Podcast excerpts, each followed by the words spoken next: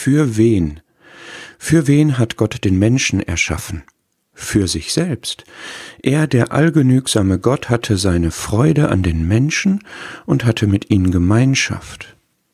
Für wen hat sich der Mensch entschieden? Für Satan, der Misstrauen säte und die Fata Morgana vorgaukelte, sein zu können wie Gott. Für wen lebt der Mensch von da an?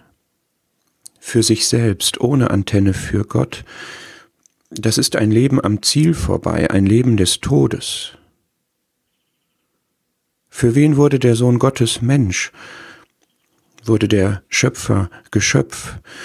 Für dich und mich. Er kam, um Sünder zu erretten, um zu suchen und zu retten, was verloren ist. Für wen hat er sich all diese Mühe gegeben? Für dich, für ein verlorenes Schaf, das er auf seine Schultern nehmen und nach Hause tragen will, nach Hause zu Gott. Für wen ist er gestorben?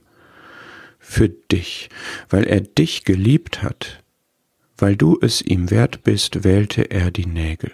Für wen entscheidest du dich jetzt? Für den Jesus am Kreuz oder, wie die Menschen damals, für einen Mörder und Rebell? Für wen hat Gott dich auserwählt, erkauft und erlöst? Für sich selbst, einfach weil ihm das wohlgefiel.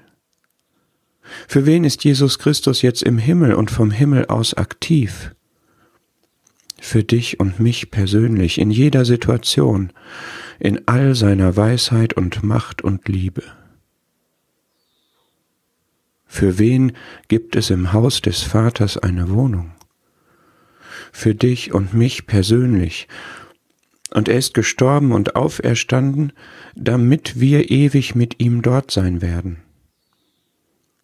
Für wen wird er persönlich vom Himmel wiederkommen?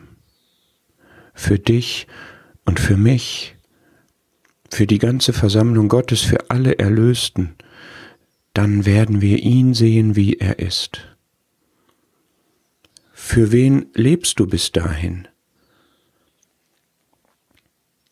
Er ist für alle gestorben, damit die, die leben, nicht mehr sich selbst leben, sondern dem, der für sie gestorben und auferweckt worden ist.